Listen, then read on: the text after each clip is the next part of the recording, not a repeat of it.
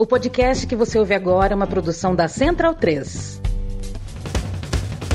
Começa agora pela Central 3, o programa para quem sabe que o futebol é muito, muito mais do que apenas um jogo. Está no ar o podcast da Trivela.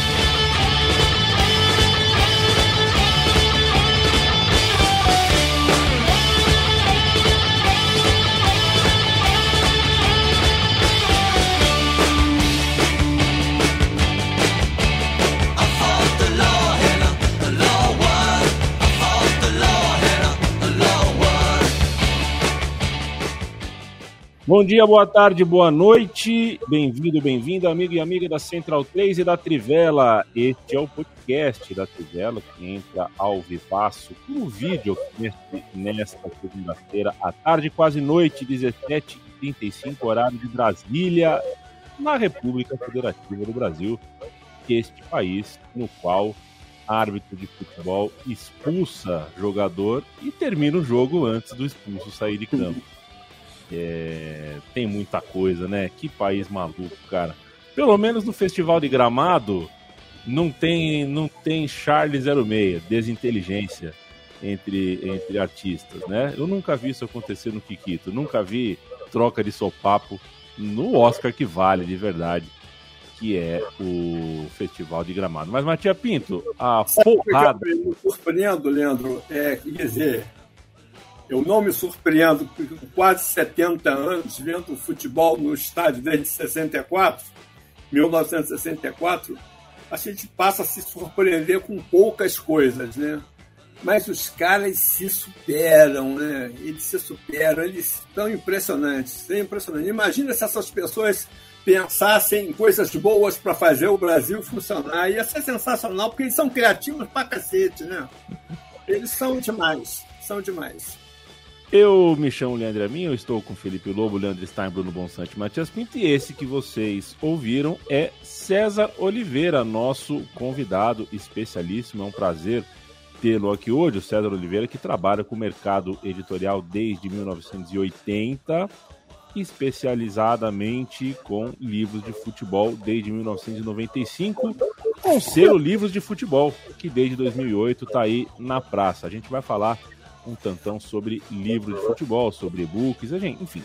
Primeira metade do programa aqui a gente vai bater um papo sobre livro de futebol, sobre literatura de futebol e depois a gente fala sobre eliminatórias de Copa do Mundo. Matias Pinto que tem, o pessoal sabe que o Matias tem sobrinho é, em Chucochaco, tem tio avô em Montevidéu, aí tem não sei quem que tá em Tóquio, o cara é o próprio xadrez herbal ambulante. Mas é, isso é fato venéreo, né? O Matias tem uma irmã que mora no Canadá. Ela saiu às ruas, Matias, de bandeirinha em punho, gritando Canadá, Canadá ou não? Eu, eu acho que não, mas meu, meu sobrinho é pé quente, né? Porque com pouco mais de um ano já vai ver o Canadá. Vai ver, né?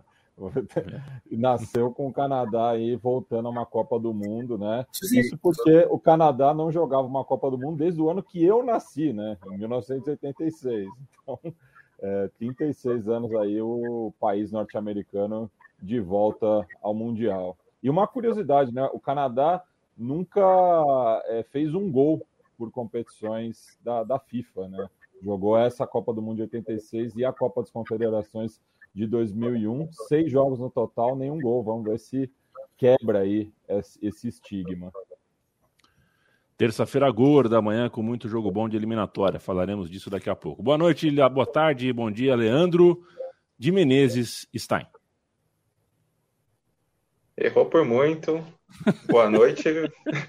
Final de semana é, não teve muita coisa assim além de Brasil para a gente olhar, né? A data FIFA foi bem concentrada entre quinta e terça-feira. A CONCACAF acabou sendo a, a, grande atração.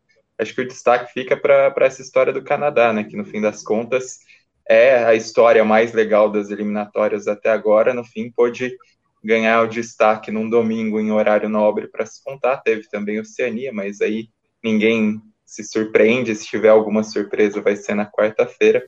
Mas o Canadá ter esse destaque, essa atenção numa campanha que talvez as pessoas nem esperassem tanto, né? Esperassem mais para 2026, mas bem legal que acontece agora, até pela identidade. Ninguém vai falar da Macedônia do Norte? Tem que Amanhã. falar da Macedônia do Norte, uma tradicional é, país tradicional no futebol, que mandou os Totocaute de volta para casa. É inacreditável. O futebol é realmente sensacional. O, o, o Bruno Bonsante, boa tarde para você. Boa tarde. Um beijo, desejo de boa semana para você, para o Nino e para toda a sua é, família. É factoide desde quando, assim, sábado à noite. Na verdade, no sorteio das quando teve o sorteio da Libertadores, eu já sabia que a final seria jogada no Allianz Parque, porque assim, as pessoas quando fazem um show, Bruno Bonsante, eu não tenho experiência em fazer show, tá? Nunca montei um palco. Mas prazo é feito de acordo com é, margem de erro, com, é, é feito com tempo máximo. Você reduz. Você pode reduzir esse tempo, corre um pouco mais de risco, corre um pouco mais, precisa contratar um pouco mais de pessoal. Era óbvio que dava para jogar no Allianz Parque no domingo. Factoide, é, para encher o nosso saco. Mas eu não quero falar sobre isso com você. Quero hum. falar sobre Oscar. Tá feliz? Certo. Essa é uma pergunta complicada depois desse Oscar, né? Assim, eu vou dizer que o valor de entretenimento do Oscar foi muito alto, né? Me diverti. Mas é, a premiação, ok, eu não sou, não, sou o maior fã do, do filme que ganhou, né, do Coda, achei um filme muito legal, muito bonitinho, mas acho que é, em questão de grande cinema, de cinemão e tal, acho que tinha outros filmes mais é, merecedores, mas eu também não sou especialista no assunto, né? Então, ah, não. Eu, ah, não, eu acompanho bastante, né? Vi todos os filmes, sempre acompanho o Oscar, mas não chega a ser especialista. Minha namorada é especialista, ela foi até para a faculdade para aprender. É, e viva o, o, todos os especialistas políticos do Lula Palusa, né? É, que doideira, né? Fim de semana maluco, hein? Um monte de pauta cruz. Que tiroteio foi esse fim de semana? É, no sentido figurado, claro. O, o, o, Bruno Bonsante, que, enfim, né? É, eu não sei se tem um levantamento disso, mas o melhor, ganhar o melhor ator ou outros Oscars, né, com filmes de esporte, depois fazer um levantamento de filmes de esporte que ganharam Oscar, né? Eu fico sempre feliz quando um filme que fala sobre tênis, né, um pai da Vênus e da Serena Williams ganha um Oscar pela sua atuação. Acho bacana. Felipe Lobo, é, boa tarde para você, meu beijo. Quero que você introduza a nossa conversa aqui com César Oliveira. Certo. Bom, primeiro, boa tarde, boa noite a todos os amigos é, e amigas que nos acompanham. É como você falou, né? O, o selo Livros de Futebol, que já está aí desde 2008. Então, acho que a gente vai é, poder explorar um pouquinho sobre, sobre esse trabalho já, que já tem bastante tempo. Então, eu até queria começar, César, que você contasse um pouco sobre essa sua experiência é, de trabalhar com livros de futebol. Então, primeiro, por que você resolveu fazer essa restrição né, de, de livros de futebol? E, e, como foi esse começo, né? Como, como foi esse início desse selo de, dos livros de futebol é, nessa caminhada aí que te leva até onde você está hoje? É... Boa noite, obrigado pelo convite. É... Foi engraçado porque eu trabalho com livro desde 1980. Eu era redator de propaganda e fui convidado pelos meus amigos da Escola Superior de Propaganda e Marketing do Rio para ser gerente de propaganda da editora da Fundação Getúlio Vargas. Aí eu vi aquele negócio era muito melhor do que era muito melhor, era tão bom quanto ler livro, né? Aquela movimentação toda em torno do livro era um negócio sensacional. E aí comecei a pensar como é que me meteria nessa história. Lá na fundação eu só podia cuidar da divulgação e era bom. Os velhinhos não gostavam muito, porque eu fazia umas coisas malucas, anunciava é, é, nas páginas finais da Isto É, quando ela era eminentemente uma revista de esquerda, do lado da coluna do Enfio. Vocês imaginam, então, os velhos queriam me cortar o pescoço, né? E eu fazia uns anúncios muito doidos, até que um dia o velhinho dono da, da, da, editora, praticamente dono da editora, porque ele mandava e desmandava, pediu que ele anunciasse umas telas que ele havia trazido da Itália e que não vendiam nada há muito tempo. As telas muito bonitas, feitas num material especial, impressa no material que calcula, Itália, né? Coisas sensacionais, mas não vendia nada. Aí eu peguei meu amigo Janotti, diretor de arte, que nós já tínhamos trabalhado em dupla em agência de propaganda, e fizemos uma campanha que detonou as telas em uma semana. Aí os velhinhos começaram a deixar eu trabalhar em paz, né? E depois saí de lá, voltei para propaganda e tal. E fui trabalhar é, fazendo marketing da Carioca Engenharia para a linha vermelha. Fiz a campanha de marketing da Carioca Engenharia para a linha vermelha. Eles ganharam, fiquei com cartaz. E o dono, o, o, o cara que era gerente de comunicação da Carioca, é, é casado com Isabel Mauad, que fundou a editora Mauad e me chamou para trabalhar com eles. Eu comecei a trabalhar lá, em 95 eu fiz meu primeiro livro, O Jogo Bruto das Copas do Mundo, do Teixeira Reiser, que é um livraço. Teixeira era um, era um grande amigo, coração doce. Eu lembrava do Teixeira na resenha Facite, né? Eu sou estou prestes a fazer 70 anos, então eu tenho esse privilégio né, de ter visto muita coisa boa. Né? de ter visto Garrincha, Didi, etc. E, tal. e aí comecei, em 95, comecei a fazer livro.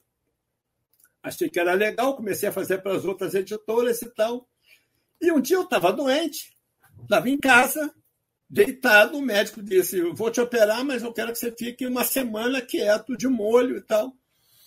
Eram uns tempos esquisitos, né? porque a gente tinha que alugar notebook, aí puxei a internet para o quarto, e comecei a escrever, brincar, tal, para me distrair, de ficar quieto. Ficar quieto para mim é horrível. E aí eu descobri como é que meu filho sambista faz música e letra ao mesmo tempo. A ideia da livro de futebol caiu na minha cabeça feito um tijolo. Assim, de uma hora para outra, eu sabia tudo que eu precisava fazer, tudo que eu queria fazer. É, por que futebol? Porque eu adoro futebol, é, mas eu faço qualquer tipo de livro, já fiz acho que mais de 100. Qualquer dia eu vou ter a pachorra de contar.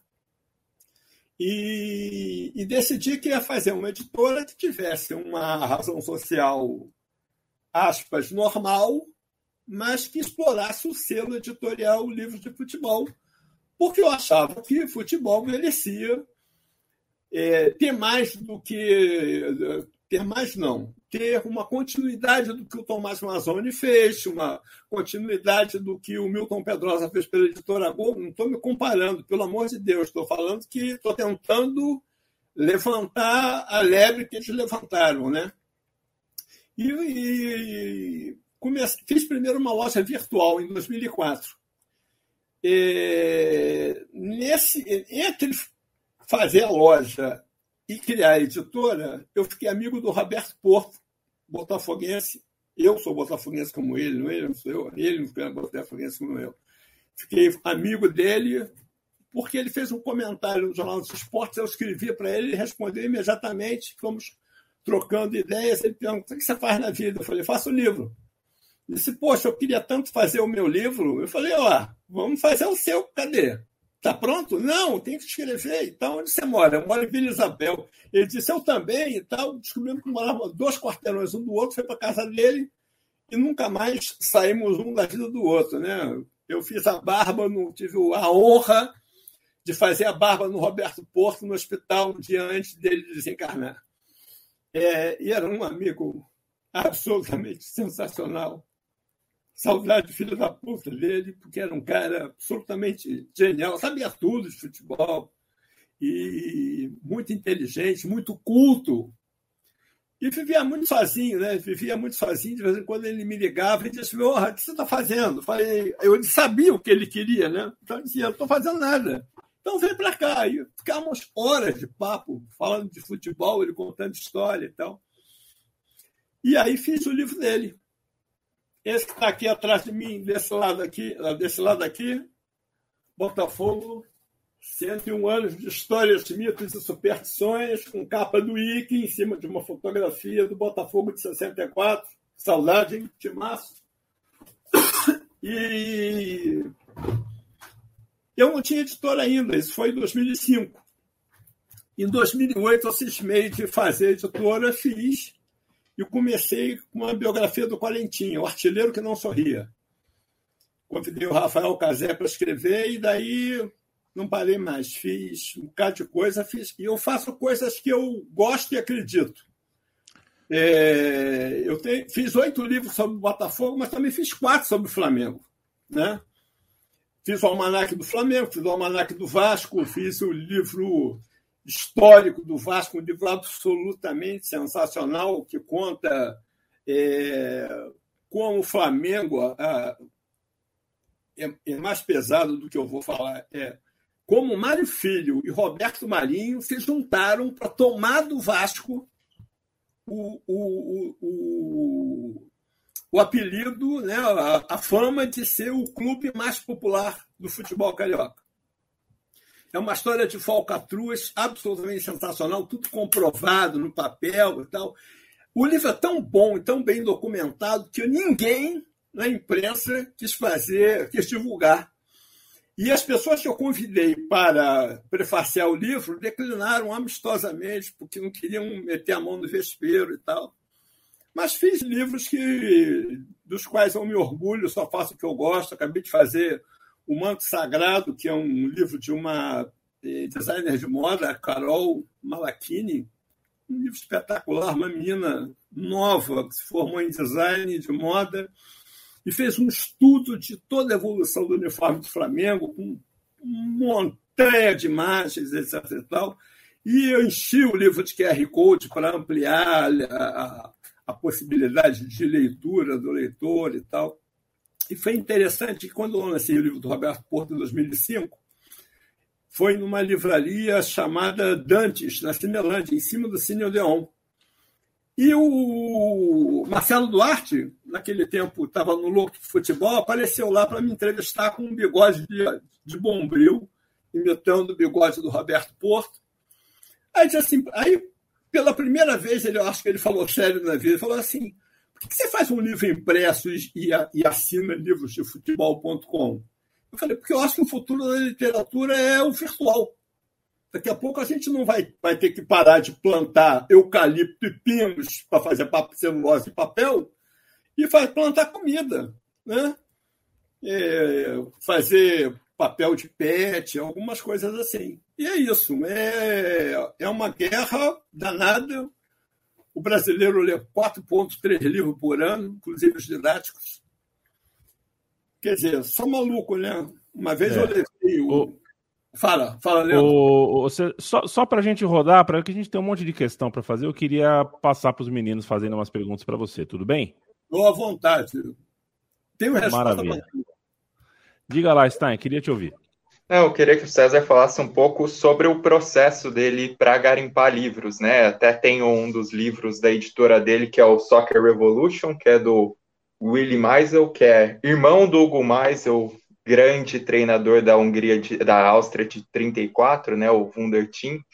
É, o, o Willy Meisel é um jornalista renomado, até se quem quiser, quem gosta de procurar na Biblioteca Nacional, tem artigos dele, por exemplo, no Jornal dos Esportes, na Copa de 50, ele escreve para o Jornal dos Esportes. É.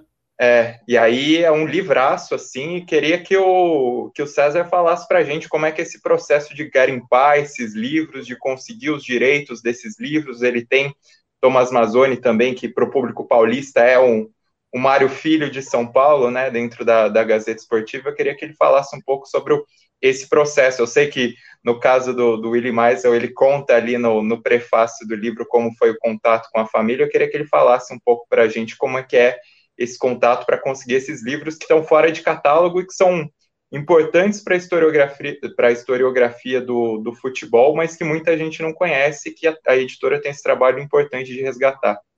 É, eu sabia que o Soccer Revolution existia, mas evidentemente que a gente não tinha acesso a ele aqui, né? Só que eu tinha uma velha, tinha duas manias quando morava no Rio de Janeiro. Hoje em dia eu moro em Macaé. E para buscar uma melhor qualidade de vida e menos tiroteio.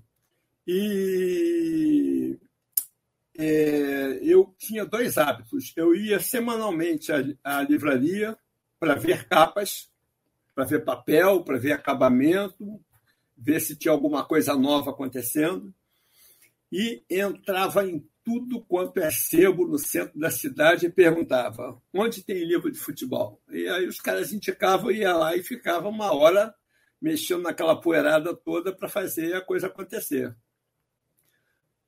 Um dia tinha um, um livrinho acabadinho, coitado, lá perdido lá na estante. Quando eu abri era o Soccer Revolution, eu quase tive um filho pela orelha. Né? Eu liguei agora. Eu levei é, muitos anos para achar alguém da família. É, primeiro eu achei, um, um, sobrinho neto dele me escreveu. E olha como é diferente o herdeiro no Brasil no exterior. Né? O cara falou assim: olha só, minha família está absolutamente embasbacada que alguém, tanto tempo depois, do outro lado do Atlântico, se interesse pelo livro do nosso, nosso, nosso parente. Então, você faz o que você quiser, não precisa pagar nada, a gente não quer dinheiro, a gente quer livro. Quando o livro tiver conta, você manda para a gente e tal, e me deu simplesmente uma autorização. Só que quando eu vim para Macaé, eu tive um pico de luz aqui que torrou meu celular, meu computador. E o e-mail do cara sumiu, eu não tinha mais como achar, eu comecei tudo de novo. E aí uma médica, sobrinha neta do, do Maslow, me escreveu de Miami, disse assim, olha, tá, tá valendo, já falei com a família inteira, a gente quer que você faça, vale tudo que o cara disse para você, a gente não quer dinheiro, a gente quer livro. Manda livro para a gente, etc e tal. É, meu sobrinho, que é um profissional de, de tradução, fez a, a versão pro, fez a tradução para o português, é, atualizou o inglês, esse livro é de 55, né? E publiquei em português, inglês e em book papel. É um livraço, é um livraço, é uma coisa impressionante, parece que foi escrito ontem. Talvez se é, o Filipão tivesse lido esse livro, a gente tomava de 7 a 1. E ele diz umas coisas absolutamente sensacionais, como, por exemplo, por que, que a gente não tem jogada ensaiada para bater lateral? lateral é sempre batido ali, assim, sai a bola. Bate ali, sai a bola. Pô, eu joguei basquete quando eu era garoto. A gente tem jogada ensaiada para tudo. Para fundo bola, para lateral bola, para qualquer coisa. O futebol brasileiro tem meia dúzia de treinadores que, ensaiam jogadas, né? A gente vê um time B do Botafogo dar um, um sacode no Fluminense ontem, né? Um time todo armadinho, etc. E tal. E eu acho que esse livro é importantíssimo. Eu acho que tem um, Leandro, para responder a tua pergunta, tem um pouco de sorte, né? De você achar isso aí. A outra é conhecimento, né? É, por que, que não se reeditou Grandezas e Misérias do Nosso Futebol? Que é um livro espetacular da passagem do amadorismo marrom para o profissionalismo. Porque as pessoas só olham para frente. As pessoas só olham para frente. As pessoas não. É assim. E o meu, meu, meu barato é história. Meu barato é história. Eu não estou afim de fazer biografia de Neymar. Eu quero contar a história do futebol. Entendeu? Não quero é, jogar confete em quem não merece. Eu quero pegar os velhos. Eu estou enchendo o saco do Evaristo de Macedo, por exemplo, que o filho dele diz que ele tem toda a carreira dele organizada, desde o começo, desde o Madureira até. Você imagina um cara que, passa, sai do Barcelona para o Real Madrid ou vice-versa e é idolatrado nos dois, nas duas cidades? Esse cara precisa de uma biografia mas ele disse para eu fazer quando ele estiver morto. Eu falei, porra, qual é a graça? Qual é a graça de eu fazer a tua biografia quando estiver morto? Eu quero ir com você a Madrid e Barcelona para lançar o livro lá. Gerson, canhotinha de ouro, meu ídolo nos gramados, né? É... Não quer fazer o livro, não quer. Eu encho o saco dele de três em três meses, através de pessoas e tal.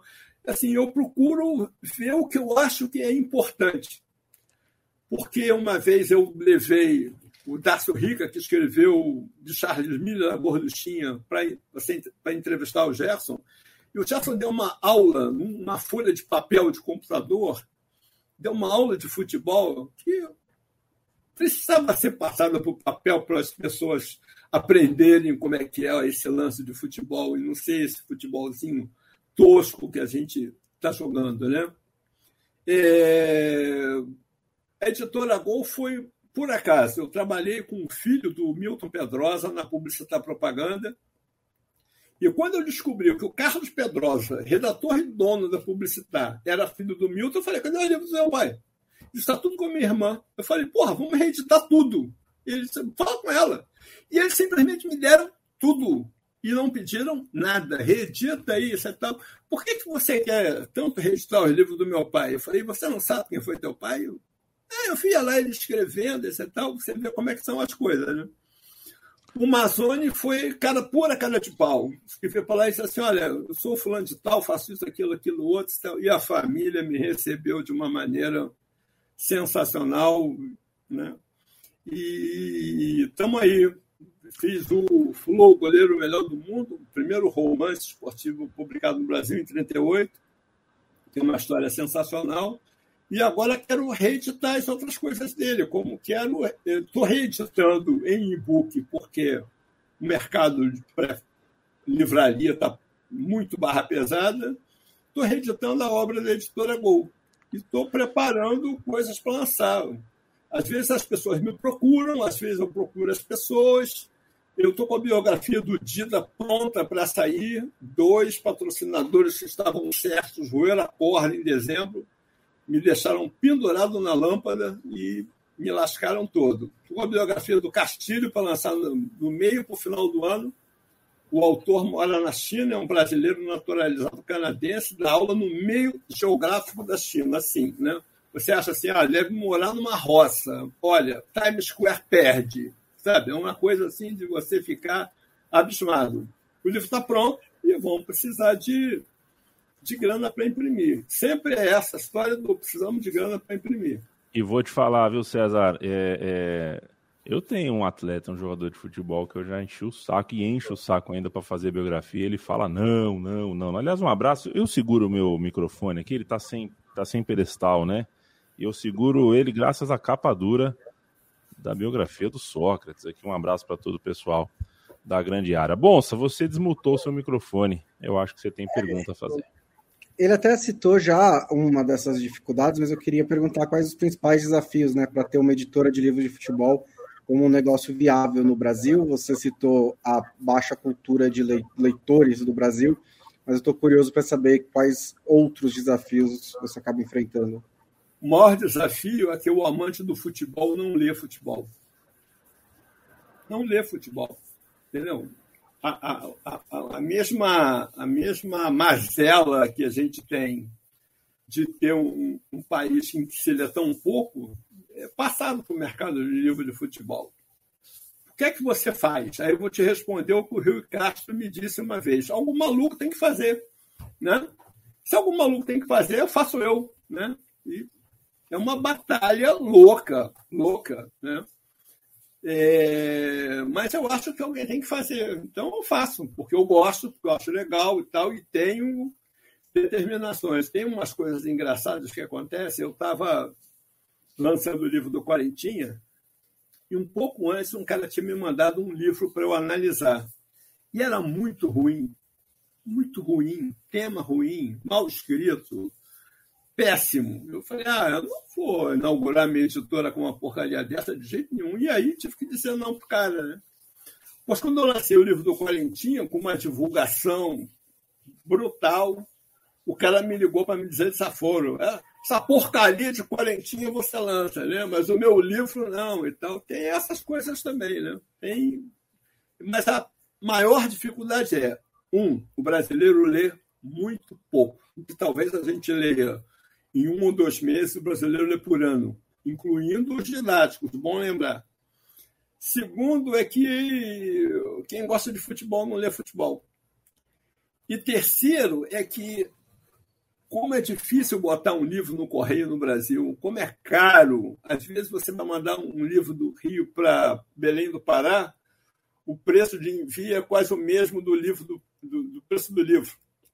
Então, fica inviável. Né? Tem uma, umas maluquices. Assim, eu tô, agora estou estudando a possibilidade de uma gráfica de São Paulo que está fazendo livro sob demanda, tipo Amazon, um a um. Vendeu, ele imprime e entrega para o cara. porque é uma maneira de você não ficar sentado em cima da pilha de livro, né? É uma maneira de você tentar essas alternativas. Eu acho que a saída é o e-book, mas só eu acho, né? Eu, se você fizer uma pesquisa, assim, quem tem Kindle ou algum e-reader aí, ou que gosta de ler no celular, no computador, ah, eu gosto do cheirinho de papel. Aí eu pergunto, olha só, teu celular hoje é o mesmo que era cinco anos atrás? Não. Então, daqui a cinco anos, ele vai soltar no seu rosto o odor do que você estiver lendo. Eu não tenho dúvida nenhuma sobre isso. Né? Não tenho nenhuma dúvida sobre isso, que a evolução tecnológica vai levar a gente a ter uma, uma surpresa que as pessoas talvez não esperem. Mas os nossos telefones, vamos e venhamos, não são, nossos celulares não são o que eram há cinco anos atrás. Talvez nem há três. Né? Então, assim, essa é a briga. Você abrir caminhos, procurar temas. E eu trabalho sozinho. É, é bom? Não, não é. Eu gostaria de ter uma, uma equipe, uma empresa montada, e tal. Adoraria, mas não, não foi assim que aconteceu. Eu, quando percebi que estava ficando velho para o mercado de propaganda, com 32 anos, eu vendi um telefone no centro da cidade que custava, na época, o preço de um computador. Montei um computador e fui para casa trabalhar. Desde 86 eu trabalho em casa. Muito antes de home office, as pessoas, as pessoas me olhavam desconfiado demais. Esse cara trabalha em casa, deve trabalhar de cueca, entendeu? Né? Não escova o dente, a gente sentar para trabalhar e tal. Senta a bunda aqui 10, 12 horas por dia para ver se é bom. Não é mole, não, mas é bom pra cacete fazer livro. Eu já fiz muito livro na mão e fazendo no computador é melhor ainda. E a gente tem que, tem que estimular isso cada vez mais, porque a gente sabe é, que a nossa história, né? Toda a nossa história aí tem, tem, tem eventos, e na verdade já faz parte, já está meio que arraigado em boa parte da nossa intelectualidade a ideia de que o futebol é, não é importante o suficiente, ou não é profundo o suficiente, ou não conta suficientemente sobre nós, sobre nossa sociedade, sobre nossa vida, sobre nosso jeito de ser, enfim, é, para estar tá nessas prateleiras, para estar tá na livraria, para valer, para compensar uma produção. Tomara, então, uh, que a gente cada vez cresça mais. César, é, eu te agradeço demais, tá bom? Pela, pelo, pelo, papo aqui com a gente. Quem quiser te encontrar, quem quiser, quem quiser se relacionar sociais, com o livro de futebol, faz o quê? Futebol. Ou então pode mandar um e-mail para livrodefutebol.com. Maravilha, maravilha. Tá Facebook, Twitter, Instagram, livros de futebol. Também tem no LinkedIn é. e o e-mail livrosdefutebol.gmail.com. É, eu vou.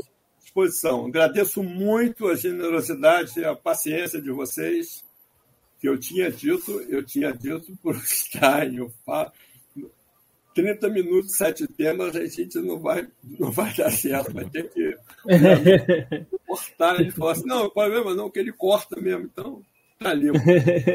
não, vou dizer para o César que eu sou. É, eu vou na mesma linha sobre livros é, e-books, porque tem um problema, né, César? Chega um momento, ainda mais quando a gente não tem casas grandes, que não tem onde pôr mais livro, né? A gente tem que ter o livro digital, porque agora, quando eu vou comprar livro, eu já penso em e-book, porque eu já fico pensando, meu Deus é. do céu, onde que eu vou colocar, né? É, é verdade.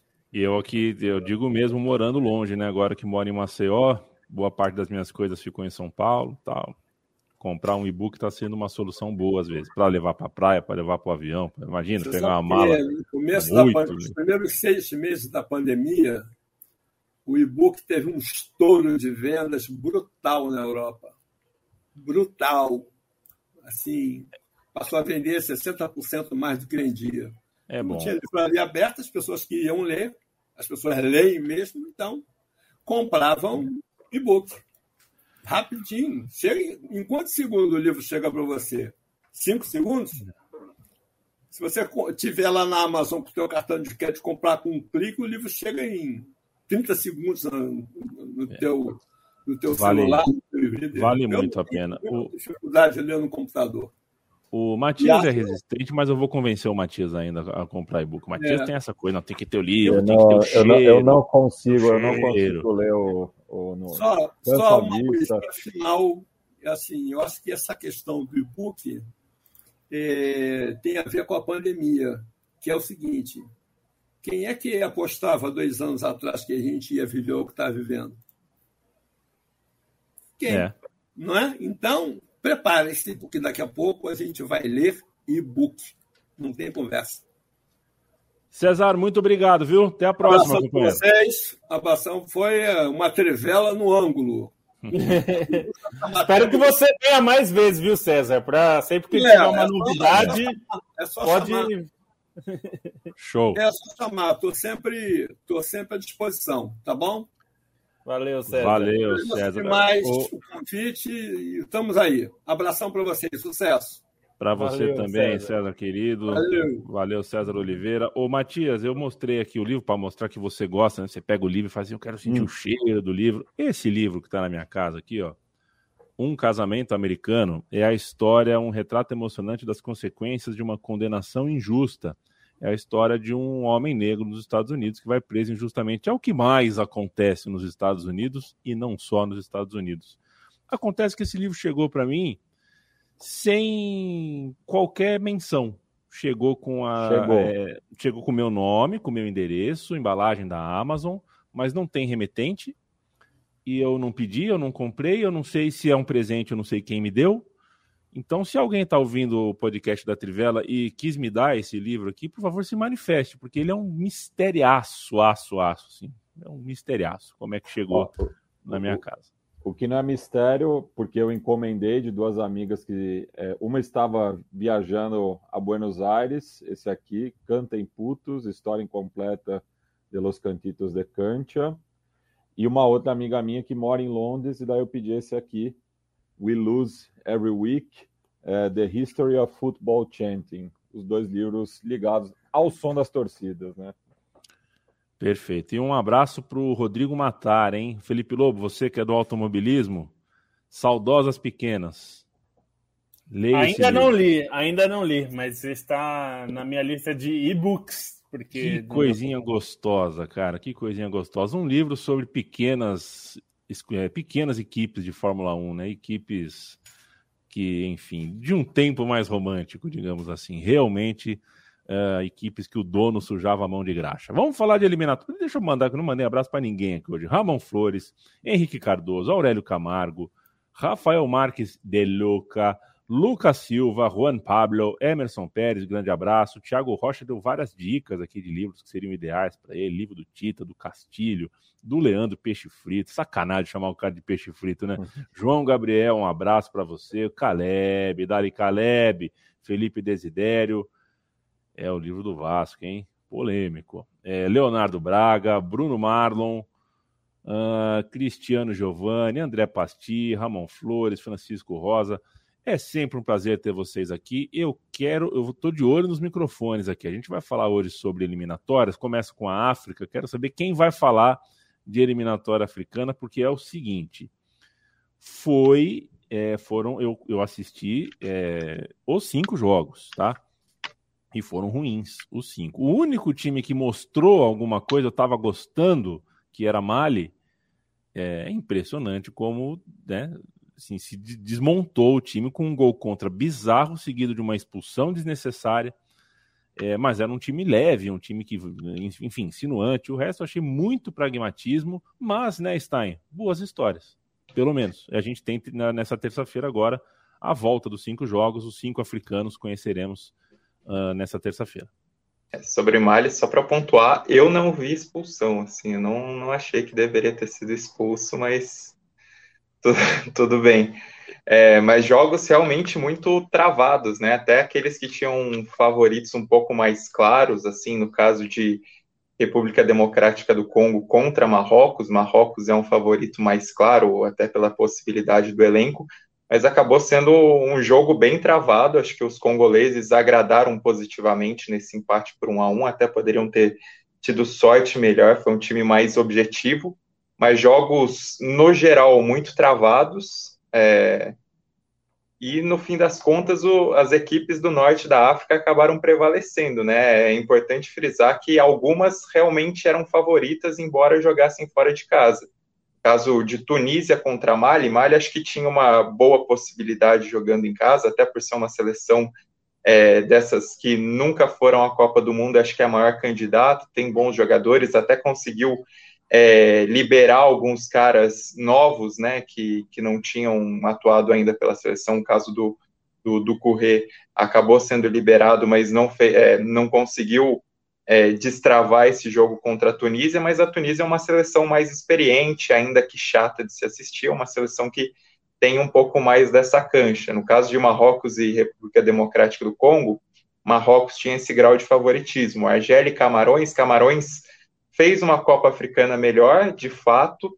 É, tem algo que eu já tinha falado na Copa Africana, tem um, um, elenco com jogadores importantes em cada um dos setores, mas teve muitos desfalques, teve jogadores, é, enfim, que, que não, não tiveram presentes. Teve uma mudança de treinador de última hora que foi bastante contestável, e aí a Argélia acabou prevalecendo fora de casa com a zero, em que a Argélia foi pragmática, como não vinha sendo até a Copa Africana de Nações e como deu com os burros na água na Copa Africana de Nações, porque, enfim, eram quando se esperava mais da Argélia por ter um futebol mais propositivo, mais ofensivo, foi muito mal, até jogando no campo pesado de Duala, e aí dessa vez foi mais pragmática para tentar levar um resultado favorável para casa, e 1 a 0 acaba sendo uma mão na roda dentro dessas circunstâncias, né? Acho que para esses jogos de volta, a expectativa fica mesmo para Egito e Senegal, que não foi o jogo que todo mundo esperava,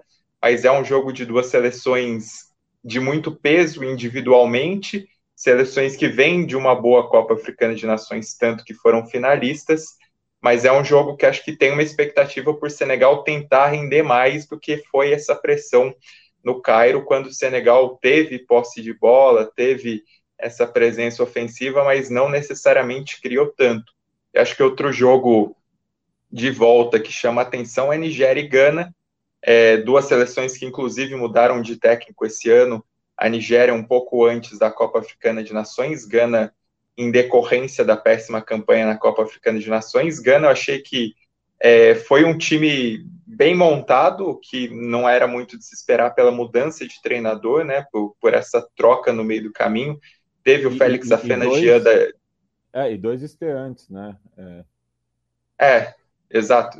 Teve o, o Félix Afenagian, que é uma aposta da Roma, acabou estreando e fez uma boa partida no ataque. E a Nigéria, ainda que tenha a volta do, do Ozimen, né? Que teve é, a referência de ataque, foi de novo uma seleção limitada como tinha sido na fase de grupos das eliminatórias. Então acaba sendo um jogo um pouco mais aberto entre duas seleções de muito peso continental, duas seleções historicamente rivais aí desde as décadas de 60 ali, mais ou menos, bastante alimentada essa rivalidade. Acho que acaba sendo um jogo um pouco mais aberto para a volta, ainda que por elenco. Se a gente olhar peça por peça, a Nigéria tem um time potencialmente melhor do que Gana, Gana que já não tem aquela aquela força que teve, principalmente ali na virada da década para 2010, né, com ápice na Copa da, da África do Sul. A gente vai acompanhar as cinco partidas uh, amanhã à tarde, né, no horário de Brasília. Se você está ouvindo isso ao longo da terça-feira, talvez esteja acontecendo agora. Né? Corra lá. Os jogos, então, para relembrar: Nigéria e Gana, tá tudo pau a pau. Senegal e Egito. Senegal precisa buscar um gol de desvantagem. Aí a gente tem também Tunísia e Malha. Tunísia joga em casa e tem a vantagem. Argélia e Camarões. A Argélia também está em vantagem. Congo e Marrocos. Congo está atrás. Precisa. Não, Congo não está atrás, né? Empatou o jogo, né?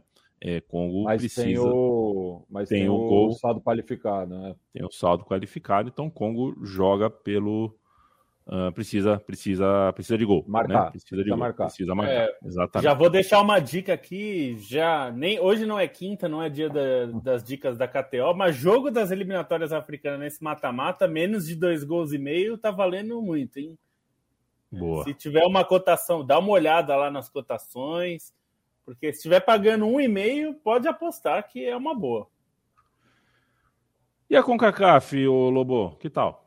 É, a gente tem o Canadá classificado, México e Estados Unidos sem novidade, Costa Rica muito perto, o Panamá ontem definhou em campo, né? Depois de um pênalti esquisitíssimo, um lance que foram dois pênaltis em um. O Panamá parece que largou o jogo 4 a 0 já no intervalo. A gente tem os representantes da CONCACAF para a Copa e praticamente já com, com- confirmado também o que vai para os playoffs. É, então a gente tem uma situação bem já definida, né? México e Estados Unidos já estão dentro praticamente. É, E acho que a classificação do Canadá, como o Stein falou, é a grande história das eliminatórias, porque não foi uma classificação é, eventual, né? Assim, no sentido de é, ter, ter chegado por resultados inesperados. Foi uma consistência na campanha muito grande. É, liderou as eliminatórias é, nessa fase final de ponta a ponta aí praticamente. Então vai, vai para a Copa do Mundo com, com é, gabaritado, assim como um time que conseguiu se impor dentro do seu continente, o que é muito raro na sua história. Né? Não é comum que o Canadá é, se coloque como uma potência da CONCACAF. É, e acho que deu para ver isso nos jogos com as próprias potências, né? Contra os Estados Unidos e México, o Canadá foi um time competitivo, é, como nem sempre consegue ser. Eventualmente conseguiu complicar, mas dessa vez foi com consistência.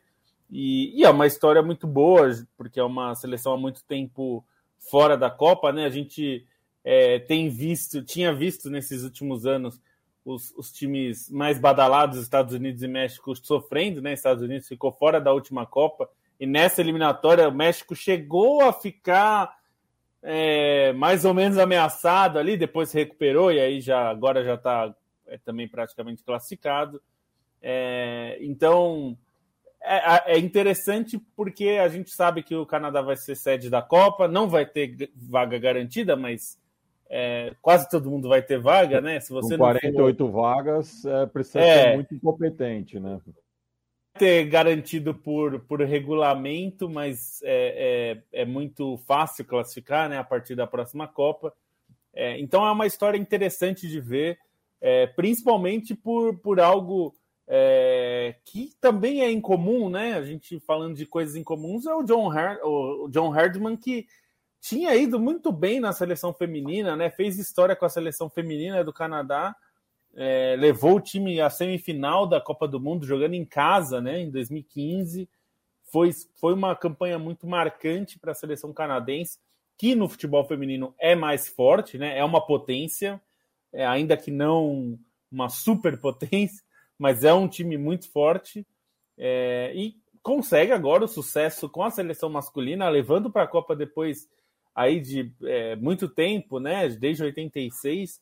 Então vai, vai, ser, vai ser interessante acompanhar, até por um aspecto, né, Yamin, que os Estados Unidos, em geral, é, são, são um país que mais compra ingressos para a Copa do Mundo. É, quase sempre é assim. Não foi em 2018, mas foi o segundo que mais vendeu, considerando que 2018 não tinha Estados Unidos na Copa, né? Mas mesmo assim comprou bastante ingresso. É, deve ser de novo.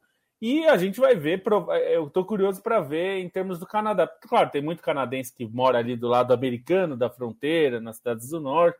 Tem muito canadense aí, enfim, pelo mundo, mas que eu até fico curioso porque é um país com razoável poder aquisitivo, né? Então é de se esperar que tenha ali algum contingente, embora não seja tão é, grande em população quanto os Estados Unidos, né? Mas vai ser interessante ver a torcida canadense que é, até um colega nosso, Anderson, que mora lá em Toronto, fala que uma das coisas que ele ficou impressionado é isso, né? A torcida do Toronto, que ele mora em Toronto, vem dos jogos. Ele falou, pô, é muito participativo, eu não estava esperando isso, né? Eu esperava que aquela coisa meio americano, né? Meio batendo palma e comendo hot dog. Ele falou, pô, os caras gostam mesmo, brigam, gritam, faz fumaça. É uma coisa que ele não, não esperava. Então La Vamos gente. ver se a gente vê isso, né? Na, seria legal ver isso na Copa, né? Los Barra Brava de Canadá. O Bruno Bonsante, Canadá que é é, é, é, um, é uma aberta Brasil Boutique da, da, do continente, né? É um pedacinho, é um pedacinho é, dos você sabe Aberta Brasil Boutique, que é um pedacinho do Brasil nos Estados Unidos? Sabe o que é engraçado? É que o Canadá é um, é um pedacinho da, é um pedacinho da França, mas não é a França, é um pedacinho da Inglaterra, mas não é a Inglaterra, é um pedacinho dos Estados Unidos, mas também não é os Estados Unidos. É, e é um bom, é o ator coadjuvante do mundo, né? Se o mundo fizesse um Oscar aí, é, mas gosto da ideia de um protagonismo é. diferente. Falando nisso, né? quando fizeram o Oscar sobre Argo, o filme Argo, né? Que o Canadá uhum. teve um uhum. papel muito mais importante do que foi retratado ali no, na, no roteiro do Ben Affleck, os canadenses ficaram um pouquinho incomodados, né? Era o nosso momento de brilhar. É. Bruno Nosso, Bonsante, é. eu quero saber de você se a Macedônia do Norte vai para a Copa do Mundo ou não. Caramba, se eu tivesse essa resposta, né? Eu botava o orçamento da Trivela lá na, na, na cotação da KTO e a gente ficava muito rico. Porque é, ela, assim, eu falei até isso semana passada, porque a seleção portuguesa não me inspira confiança de ganhar qualquer jogo, digamos assim, né? Eu acho que é uma seleção que tem muito potencial pelos nomes individuais que tem, é, mas é uma seleção que coletivamente deixa a desejar um, é, muitas vezes.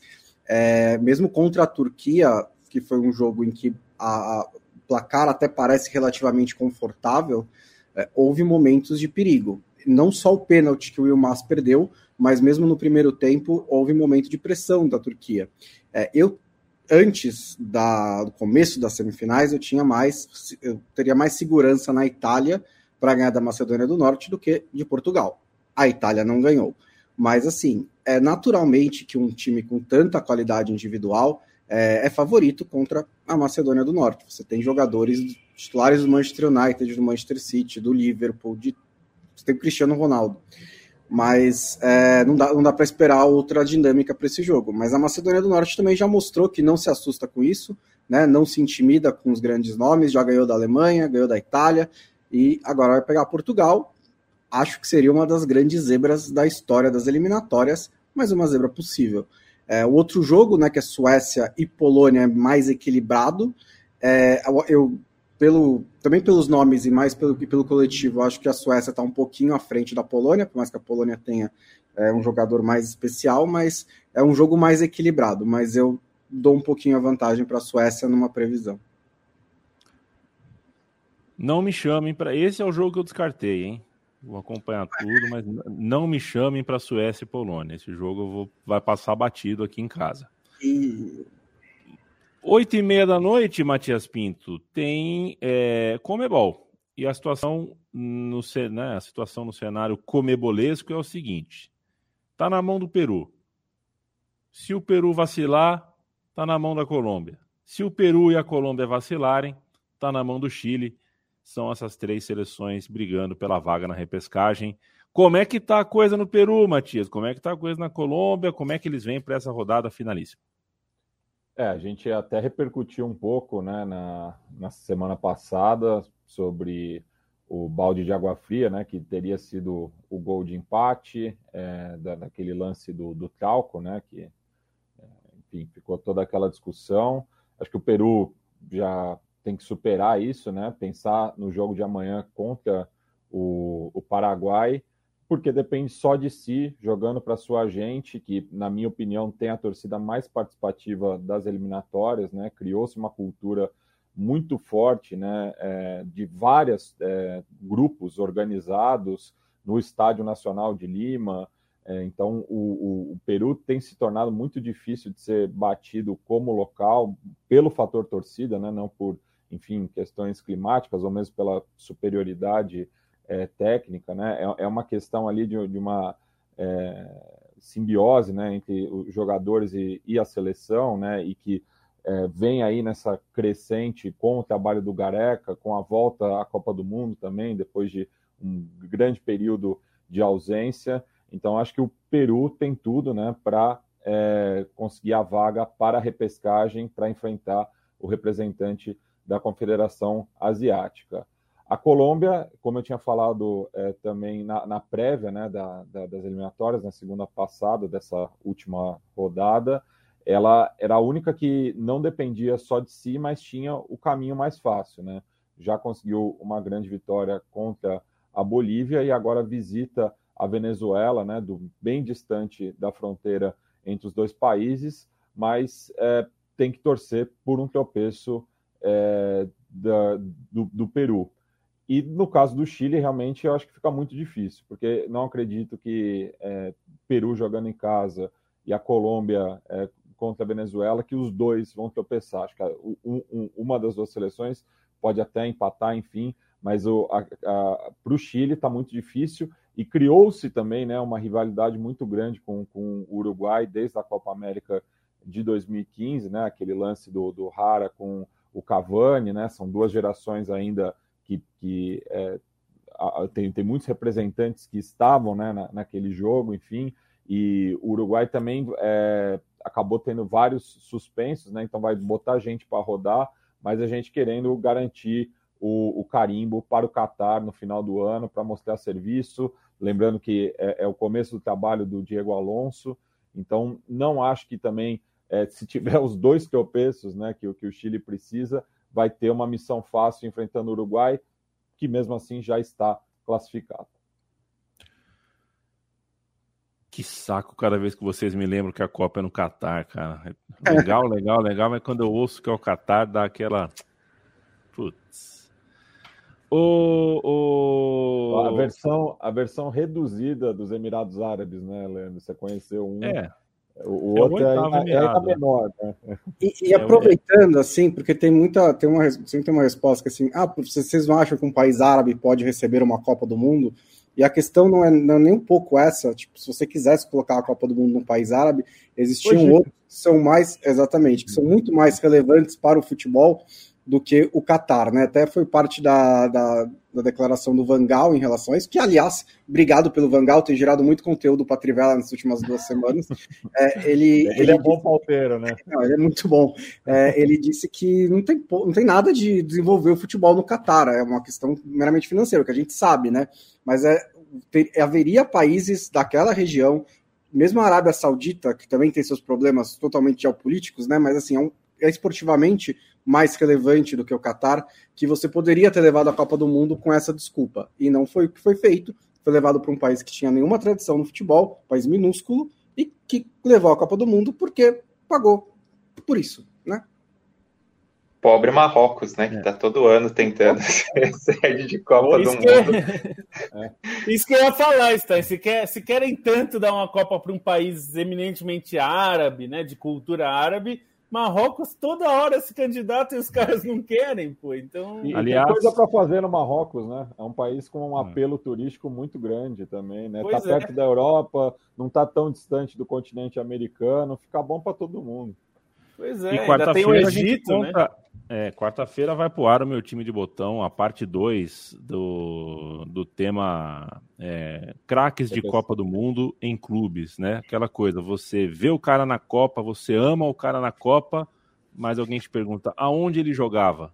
É, aonde o Oairan jogava em 94, por exemplo? A gente não sabe. Aonde estava o, o Coxa em 94? Né? Nem todo mundo lembra. Então é mais ou menos. A gente vai falar sobre o Oairan sobre o Ococha e sobre o Luiz lembra onde o Ococha estava. Qual, qual, qual foi o último? Qual foi o último? O, o mexicano Luiz Hernandes. Ah, esse é galhofeiro, hein? Esse é um, esse é um tipaço. Esse é um tipaço. Três histórias boas, quarta-feira tá aí. Ô, Leandro Stein, o negócio é o seguinte: uh, faltou a Ásia aqui pra gente conversar. Eu quero te ouvir sobre a comoção ao redor do Iraque né, é, a gente tem é, uma vaga para o mata-mata que leva para o playoff internacional na Ásia. O Emirados Árabes tem nove pontos, um ponto atrás está o Iraque, que viaja, joga fora de casa contra a Síria. É, o Iraque, se a gente falou muito de 86 sobre o Canadá, o Iraque também é uma seleção que não disputa a Copa, Mundo, a Copa do Mundo desde 86 é, na rodada anterior, teve um jogo de muito apelo contra os Emirados Árabes, né? E um jogo que deveria acontecer em Bagdá, deveria ser o primeiro jogo de eliminatórias desde 2001 em Bagdá, mas por conta dos ataques da Guarda Revolucionária do Irã no Kurdistão contra um alvo israelense, a FIFA simplesmente resolveu tirar o jogo de Bagdá. É, enfim, mandou o jogo, no fim das contas, para a Arábia Saudita, que teve atentados é, com em eventos esportivos dias depois, né? E aí, no caso, a FIA teve outra postura, né, de não fazer nada, mas enfim, é, o Iraque acho que é a grande história da Ásia nessa rodada final, depois que já definiu os quatro classificados estão confirmados, né? Irã, Coreia do Sul, Japão e Arábia Saudita. A Austrália está confirmada no, na terceira colocação para ir para essa repescagem. Ainda falta uma última vaga está mais entre Emirados Árabes e Iraque, o Líbano correndo por fora, uma situação parecida contra o Chile, o Líbano pega o Irã fora, Emirados Árabes, que só depende dele, pega em casa a Coreia do Sul, que é a melhor seleção do grupo, enquanto o Iraque faz esse jogo contra a Síria, um jogo acho que de muito apelo, e acho que vai ter uma comoção especial até por essa questão de não poder jogar em casa, é, o Iraque até inaugurou um novo estádio em Bagdá, é, agora nesse período pós-pandêmico e o estádio acabou lotando é, durante esse jogo dos Emirados Árabes, que foi na Arábia Saudita, é, teve uma torcida ali presente para mostrar como o país está em segurança nesse momento. Teve amistosos prévios em que o Iraque jogou nesse estádio também com casa cheia. E acho que fica essa história. Se na, nas eliminatórias passadas, é, nessa terceira vaga, teve a história da Síria, né, ainda mais no momento é, de conflitos pesados no país, agora tem o Iraque nessa briga muito forte. O Iraque que pega uma Síria que decepcionou nessa fase de grupos, embora tenha dado uma chulapada no, no Líbano na rodada anterior, mas o Iraque tem todo esse apelo, tem uma seleção até relativamente jovem, com bons jogadores, fizeram jogadores que fizeram um bom papel na última Copa da Ásia, que tem toda essa história para tentar pegar e desafiar a Austrália e depois pegar a repescagem intercontinental. Perfeito, Leandro Stein. Quero mandar um abraço para o Pedro, que Iraque versus Síria, exclamação, muito legal. O Vangal, diz o Ram Pablo, é um ótimo personagem. Um dia a gente conta o meu time de botão também no Vangal. Ross, no Marrocos, faria muito mais sentido. É que não é subsentido, né? Se fosse por sentido, eu tinha Copa no Mundo já rolado na Inglaterra, né? Esse negócio se, de se país. Fosse, que... Se fosse sentido, não, não seria num, num país onde esporte nacional é falcoaria. É, então. É, esse negócio de fazer Copa em país que tem estádio pronto tá por fora, né, Lobo?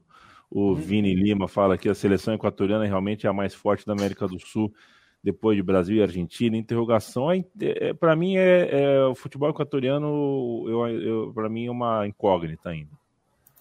Porque está funcionando muito bem como seleção, tem alguns exemplos legais no cenário de clubes, né? O Barcelona de Guayaquil, o Independente Del Valle, você tem uns exemplos interessantes aí. É... Eu, eu acho que. Mas eu, eu cadê o que... craque, né? Cadê o craque? É, eu, eu, acho que é, é, é, um país que tem formado muitos jogadores, mas não tem esse diferencial, né? Não tem justamente um, um referente, assim, né? Produz muito pé de obra, é, mas não, não consegue dar esse, esse próximo passo aí, né? É, e conseguiu, né, a, a, fora do campo, né, é coisa de técnico, estudo sobre, sobre como montar time, gerir time. Acho que o Equador está num, num caminho legal, por isso que vai para mais uma Copa do Mundo. Vamos fazer alguma coisa na Copa, né, Equador?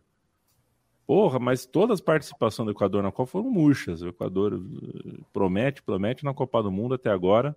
Se alguém me lembrar um jogo bom do Equador numa Copa do Mundo aí, me refresca a memória. Eu não me recordo. Bruno Bonsante, uma hora e três de programa. Sabe o que isso significa? Que é hora de dar tchau? É hora de dar tchau, não sem antes você me dizer quem quer é... apoiar a Trivela, quem quer apoiar a Central 3, faz o quê?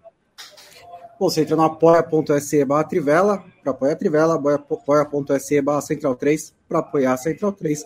Nós agradecemos qualquer é, contribuição que você der. Eu fiz uma rápida pesquisa, a mim, para responder a sua pergunta, e você não vai acreditar, mas uhum. o personagem que eu encontrei é um jogador de sinuca. O Paul Newman, uhum. Newman ganhou o Oscar por fazer o Fast Ed em, na Cor do Dinheiro, né, do Scorsese, em 1987, que foi inspirado em um jogador de, de, de, do bilhar americano, né? Que era um cara real, que era um desses hustlers, né? Que saíam passeando pelo país tentando enganar as pessoas. No âmbito da ficção, a gente tem um vasto histórico de filmes de boxe, né? Então a gente tem o De Niro ganhando por Toro Indomável, tem a Hilary Swank ganhando por Menina de Ouro, e o Christian Bale ganhou também pelo O Lutador. O Cuba Gooding Jr. ganhou por um jogador de futebol americano em Jerry Maguire. E eu também quero fazer menções honrosas, né? Ao Tom Hanks, que ganhou por ser um ótimo fundista e jogador de tênis de mesa em Forrest Gump, e ao Russell Crowe, que ganhou pelo Gladiador, que não deixa de ser um esporte também, né? O, o, Will Smith já tinha concorrido por ser um CAD também, né? E por Ali. Por Ali. É, é até na hora o, do. O, o, CAD que me chamava mais atenção, né? Aí, ainda bem que o Will Smith não concorria por Ali agora, né? Porque aí seria uma raquetada, seria algo. Seria a porrada Mas que você, vale. Você viu que o, o, o treino, a, a, postura dele é de quem não, não perdeu a técnica. É, não baixou, é, deu aqui é. já baixando aqui, fazendo toda a ginga, foi bonito, foi bonito. Eu acabei de ler uma entrevista com o campeão brasileiro de tapa na cara, que ele analisou que ele acha que é mentira, porque ele falou que pelo movimento do quadril, né, e com a mão aberta, o jeito como ele virou o ombro, o, o Chris Rock não ia ficar de pé. Então foi mentira. Tá, na, é, tem, tá, tá, na, imprensa brasileira essa matéria. Só e, está circulando um print também do, da reação dos dois logo após o tapa, os dois meio que rindo, assim, né? Daí é, vem essas especialistas em expressões faciais dizer que isso é um sinal de que era tudo combinado. Eu, eu não acho que, que, que seja combinado. Não, não. Inclusive, eu acho que foi um dos discursos mais sinceros que eu já vi na, nas premiações do Oscar. E bizarros. É. E faltou um Oscar para Otávio Augusto, como Virgílio Pênalti, em Boleiros. é, loja da Trivela, Felipe Lobo. Um beijo, um abraço. Um beijo a você e a mim, a todos os nossos amigos aqui, quem nos ouve, quem nos lê na Trivela também. E entre lá em caphead.com.br barra Trivela, ou então você entra em trivela.com.br, no nosso menu tem o link loja e aí você vai lá comprar suas canecas, camisetas, agasalhos e eh, ter a sua a nossa marca junto com você no seu café, na sua cerveja, porque você pode usar a caneca para tomar o que você quiser, né? E agora vai chegar aqui em São Paulo, deu uma baixada na temperatura, nosso agasalhinho ali do queremos nossas noites frias em Stoke é muito adequado. Então, vá lá, compre, a gente ganha uma porcentagem das vendas, claro como royalties, e aí você também estará ajudando a Trivela. Então você ganha uma camisa da hora, uma caneca legal e ainda ajuda a Trivela. É maravilhoso. É maravilhoso. Entre e compre é, o que lhe apetecer. Quem falta da tchau, que acho que falta o Stein. Beijo, Stein. Até quinta-feira. Beijo até quinta e fica a dica aí para quem está vendo agora ao vivo, né? Ou para quem conseguir ver dê tempo, Matias estará presente, mas nossos parceiros do Na Bancada farão uma gravação agora às 8h45 de segunda-feira sobre o sorteio da Libertadores. A gente até acabou passando batido o assunto exatamente para quem quiser aproveitar, e aí o Mati vai fazer essa, essa representação com o Nico Cabreira, com, com a Gabriele Martins, que já participou muitas vezes com a gente, com o Elan Simões, que ninguém gosta dele, mas é muito amigo da casa. Vão estar todos na, na live do Na Bancada. É, é. E, e, é só assim, só para esclarecer, é uma é sob uma perspectiva de arquibancada, né? Pensando nos deslocamentos, nas rivalidades entre clubes de diferentes países, é, vai estar tá bacana.